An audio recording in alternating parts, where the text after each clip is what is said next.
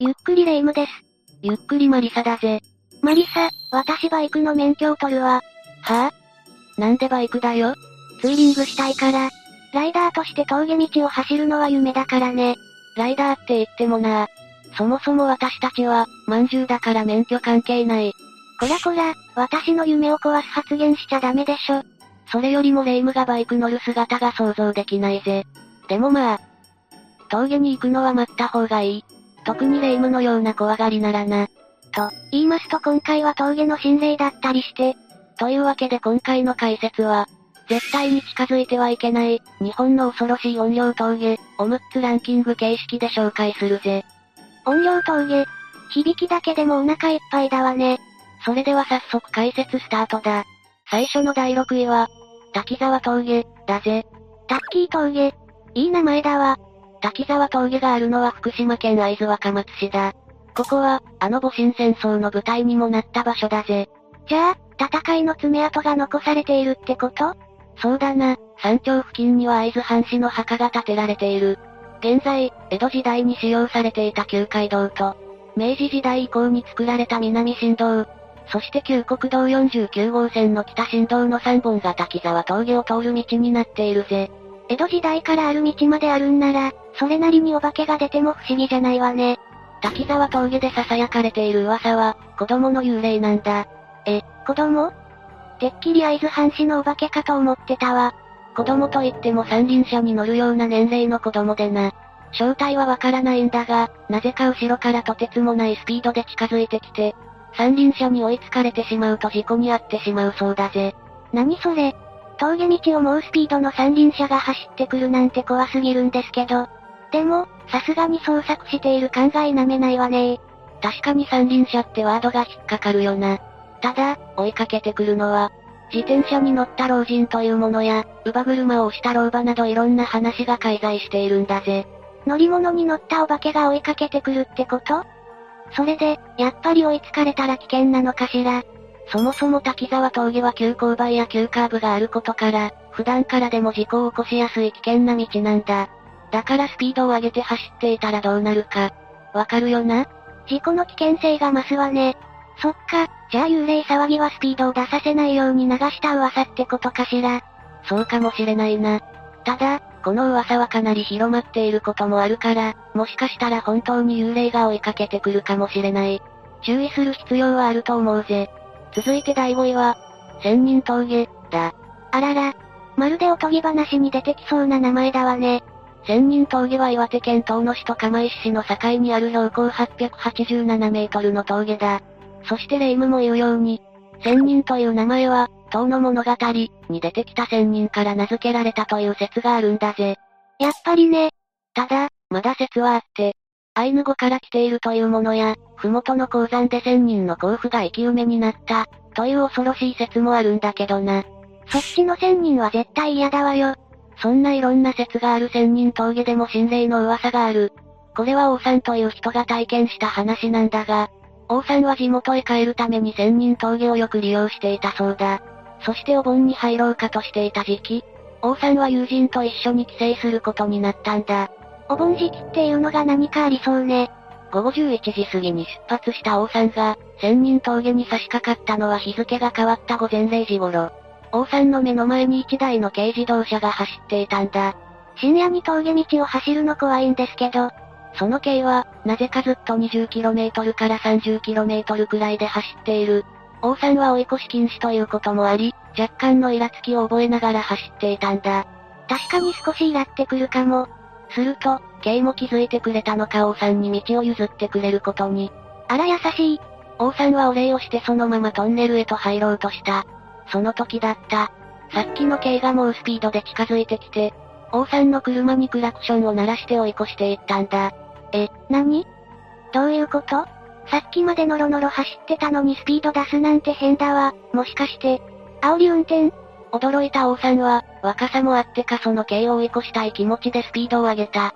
そして、友人が不思議なことに気づいたんだ。な、なにその軽自動車に誰も乗っていなかったんだよ。え？運転手が乗っているでしょ？いや、友人はその運転手さえも乗っていないと話したんだ。そして不可解なことはまだ起こる。王さんがどれだけスピードを上げてもなかなか追い越せなかったことだ。どれだけスピード出しまくってるのよ。だが、なんとか K を追い越した王さんは、先回りして本当に誰も乗っていないか確認したいと考える。え、やめた方がいいわよ。だが、待っても待ってもその K が来ることはなかったとのことだぜ。その軽自動車。まさかだけど、王さんたちをあの世へ引きずり込もうとしていたんじゃ。ああ。だから、スピードを遅くしたり速くしたりして王さんを煽っていたんだろうぜ。お盆の深夜に車の運転は注意した方がいいわね。次は第4位。ヤビツ峠、だぜ。ヤビツ峠は神奈川県の丹沢山系にある峠になる。珍しいヤビツという名前は、三蔵峠の戦いで使用された、矢筆という矢を入れる箱が見つかったことで名付けられたという説や、ここでもアイヌ語が起源という説もあるぜ。ヤビツ峠では、どんなことが起きるの？なんでもヤビツ峠でツーリングを楽しんでいた人がバイク事故を起こしてしまったんだが、その人が事故る前に幽霊を見ていたんだ。え、じゃあその幽霊を見たせいで事故に？ああ。峠に差し掛かった瞬間、いきなり白い影のようなものが横切ってきたらしい。そのためバランスを崩してしまい、危うくガードレールを突っ切り、崖へ落ちてしまうところだったんだぜ。怖い。その白い影って何だったのかな？ヤビツ峠は、これまでにも幽霊の噂が絶えない場所でな。他にも、いきなり誰かに足を掴まれることがあるそうだ。それも夜景を見た観光客がその被害を訴えているんだぜ。お化けが観光客を襲うってこと？あとはカーブミラーに大きな女の顔が映し出され、気を取られてしまい事故を起こす。白い影が追いかけてくるなど目撃が多いんだ。白い影はどうやら何かの運用ってわけね。そして、冒頭のバイク事故に遭った人の件で、霊能者がヤビツ峠を霊視したことがあるんだ。あら、じゃあ本当に幽霊がいるかわかるわね。それで、調査の結果はどうだったの？幽霊のほとんどは、事故で命を落とした人だったそうだが、他にも自然霊系統の悪用が多いことが分かったんだ。自然霊ってどういうこと？ヤビツ峠では、無謀な運転をする人が多くてその成果土地を荒らされることが多いんだ。それが心霊現象として具現化されているということらしい。なるほど。土地を荒らされた自然界の恨みが心霊現象に現れるってわけね。それにヤビツ峠では、老婆の幽霊も噂されているんだがこれらは人の霊ではなくて、自然霊や動物霊などが合体して変化した複合霊になっているものだと考えられているそうだ。確かに峠では走り屋も多いっていうしね。それで山を荒らされたりしたら人間を許せないかも。それにマナーの悪い観光客もいるからな。幽霊が起こるのも無理ないぜ。では、ここからベスト3だぜ。第3位は、地蔵峠、だ。地蔵峠は群馬県の安中市と高崎市を結んだ峠だ。ここでは、過去にいろんな事件が起きている。え、事件？まずは1868年に起きた西軍暴挙から逃げた。感情不良である小栗忠正の家臣、塚本正彦の母親と当時8歳の娘がこの山中で迷ってしまい、とうとう自決してしまったという伝承がある。自決なら、怨念が残っていそうね。そのため、慰霊碑が建てられているんだが、何でも近くで黒い人影が出るという噂があるんだそうだ。他にもあの連合赤軍の壮絶なリンチもこの地蔵峠で繰り広げられていたと言われている。え、リンチ？そのリンチによって命を落としたのは12人。アイスピックやナイフといった凶器で、大勢の命を奪った後、山中に遺体を埋めたんだ。犠牲になった人の中には、兄弟の者や妊婦も混じっていたんだぜ。ひどい。もはや人間じゃないわね。そして1972年に発見された後は、あの昭和史に残る有名な事件、浅間山荘事件へと繋がるわけだな。過激すぎて言葉を失ったわ。それじゃ、その事件で命を落とした人たちが化けて出てくるってこと？遺体が発見されてからというもの。地蔵峠では学生服姿の幽霊が何体も目撃されるようになったんだ。他にも生首が浮遊する姿を見たことがあるなど、かなり怨念が強い場所なんだろうな。そりゃあそうでしょ。強い信頼関係を結んでいただろうに、仲間に襲われて、こんな無語い最後を遂げているんだもの。12人全員の怨念が憎悪となって、幽霊騒動が起きていても、何ら不思議じゃないわ。そうだな。そう考えると、地蔵峠に出る幽霊は、様々な苦しみや恨みを抱いた幽霊が多いのかもしれないんだぜ。では続いて第2位は、大菩薩峠、だぜ。なんだかすごい名前だわね。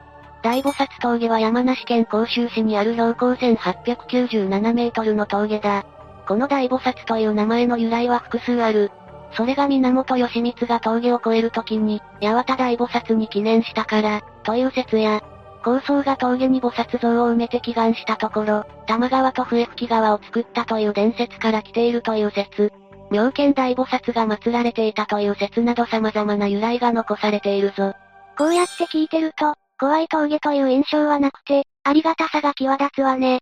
もともと、大菩薩峠は修験道に使用された山岳修行に欠かせない場所だったからな。だが、ここで紹介するってことはこのありがたい名前を持つ大菩薩峠も心霊スポットになる。それは大菩薩峠が、魔の森、と呼ばれているからだぜ。魔の森魔物が住んでいるってこと？なんでも周囲の樹林地帯は、あの富士の樹海と恐ろしく似ていると言われているんだ。そのため行方不明になるものも多いんだぜ。樹海になっているんだ。なんでも大菩薩峠に仲間内3人で訪れたカメラマンがいる。彼らは不運なことに、この樹林地帯へ迷い込んでしまったんだ。樹海で迷ったら大変なことになったんじゃない？一人になったカメラマンはそれでも歩き続けると、なんと白骨化した遺体を発見してしまう。そんな絶望状態から、約2週間後、ようやく救助されることができたんだ。2週間よく発見されたわね。だが、もう二人の所在はとうとうわからず捜索は打ち切られることになったようだぜ。うわぁ、その人たちも、見つかった白骨遺体のように。ああ、考えただけでも恐ろしい。そして大菩薩峠といえば、あの有名な事件を忘れてはいけない。有名な事件？また事件が起きたの ?1969 年、赤軍派が起こした軍事訓練だ。彼らは、大菩薩峠で軍事訓練を行っていたんだぜ。軍事訓練って何？彼らがアジトに使っていた、福ちゃん層、という山小屋から、鉄パイプ製の爆弾が17本、小刀が43本、そして硫酸入り試験管15本が見つかり押収されたんだ。彼らの目的は、訪米阻止闘争に備えるためだった。ただの武装集団じゃない。もし、ここで逮捕されていなければ、後に東京戦争を仕掛けてきたかもしれないな。思想が違うからって、政府に対して強気すぎない？凶暴化が止まらないのは、本当に恐ろしいわ。ちなみに現在の福ちゃん層は、食堂になっているそうだぜ。あら、それはちょっと行ってみたいわね。だけど、いろんなことが起こりすぎてるから怨念も強そうな峠なのは間違いないと思うわ。大菩薩峠でも事故は多いと言われている。絶景にとらわれず、しっかり周囲を確認して運転するように心がけてくれ。では、最後の第1位に行こう。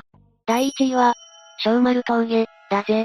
小丸峠は、埼玉県飯能市と秩父市の境にある標高636メートルの峠だな。紅葉の時期にはとても綺麗な絶景が拝める景勝地としても有名だぜ。あら、素敵な峠じゃない。私も小丸峠のような場所にバイクで走りたいわ。いや、初心者の霊夢はやめておいた方が身のためだぜ。だってここは、事故が絶えない峠なんだからな。え、そんなに走りにくい峠なの？実は、小丸峠の近くには小丸トンネルがあるんだ。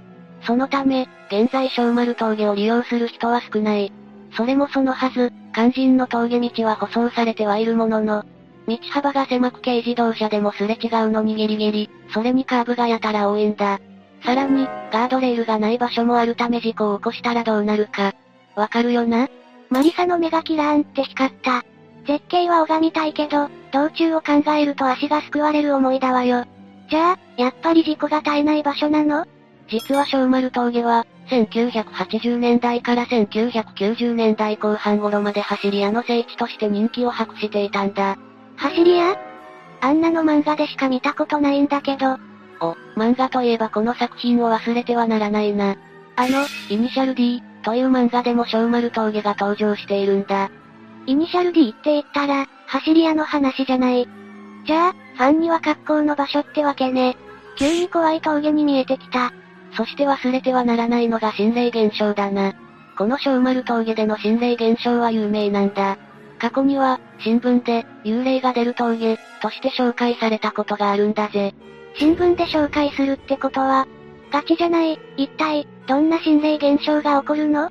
やはり走り屋が多いことから、最初は事故で命を落とした人の幽霊だと言われていたんだ。だが、幽霊の姿は一つだけに限らず、様々な幽霊が目撃されているんだぜ。例えば、人面犬や追いかけてくる老婆のようにな。追いかけてくるとか怖すぎる。幽霊も走り屋になった状態で現れるってこと？どうもそうらしいな。峠で出てくる幽霊は、追いかける系が多いが、小丸峠は、100km ババアと呼ばれる幽霊が出ると言われている。100キロこの幽霊に会ったら最後、もし小丸峠で逃げ切っても、別の日に事故を起こしたなど事故は免れないそうだぜ。幽霊というより妖怪みたいだわね。まあ、さすがにそんな幽霊が出たら封鎖者だろうけどな。ただ、小丸峠で命を落とす人は多い。2005年には、山に放置されていたトラックの下から、人間の頭蓋骨が発見されたことがあるんだ。頭蓋骨？どうしてそんなところに？地元住民の話によると、そのトラックは1973年頃からすでにあったようなんだ。約30年間もそのまま放置されていたってこと？白骨体は、事故で命を落としたのかは不明だ。もしかしたら全く関係のない人の骨かもしれない。どっちにしても恐ろしいわ。あとは2010年に、犬や猫の遺骸が100匹以上発見されるという恐ろしい事件も発覚している。動物の遺骸が？誰がそんな罰当たりなことしたのよ。犯人は葬儀業者の男で、引き取った動物を火葬せずに、小丸峠に遺棄したんだ。最低すぎる。もしかしたらこの峠には、よからぬ気が集まっているってことはない？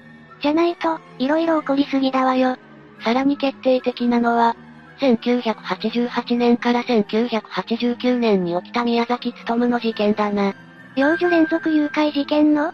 実は、3人目の被害者を誘拐した後、小丸峠付近にある駐車場で息の根を止めていたとのことだ。小丸峠まで連れてきて、命を奪ったのね。ここまで聞けばわかるだろうが、小丸峠が有名な心霊スポットになったのはこれらの事件が発覚した背景が非常に大きいのは確かだぜ。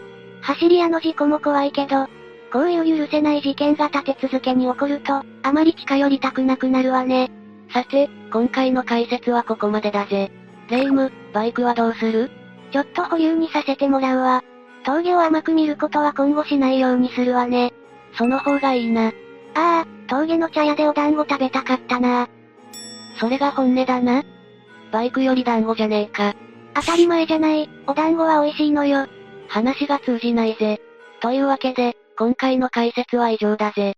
みんなも峠に行くときは、くれぐれも安全運転で頼むな。そして動画の感想をコメントに書き込んでくれ。みんなのコメントちゃんと読んでいるからね。最後までご視聴ありがとうございました。